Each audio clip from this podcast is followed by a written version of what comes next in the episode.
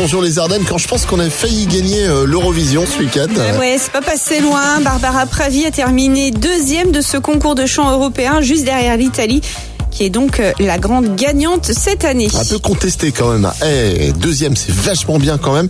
J'ai regardé, il faut remonter euh, en 1991 avec euh, Amina pour trouver un aussi bon classement pour la France. Ouais, et en 1977 pour la dernière victoire française avec Marie Myriam et son titre L'oiseau et l'enfant.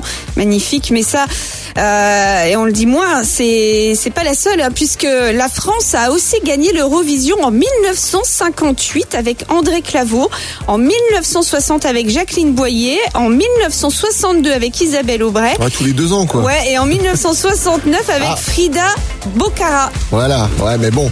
Tout ça, c'était avant Marie Myriam. Ah, bon, de toute façon, euh, c'est comme ça. Hein. C'est comme pour Roland Garros euh, depuis la victoire de Yannick Noah en 83.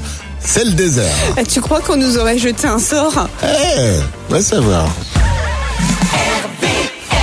Matins, Alex et Aline réveillent les Ardennes. De 6h à 10h, bonjour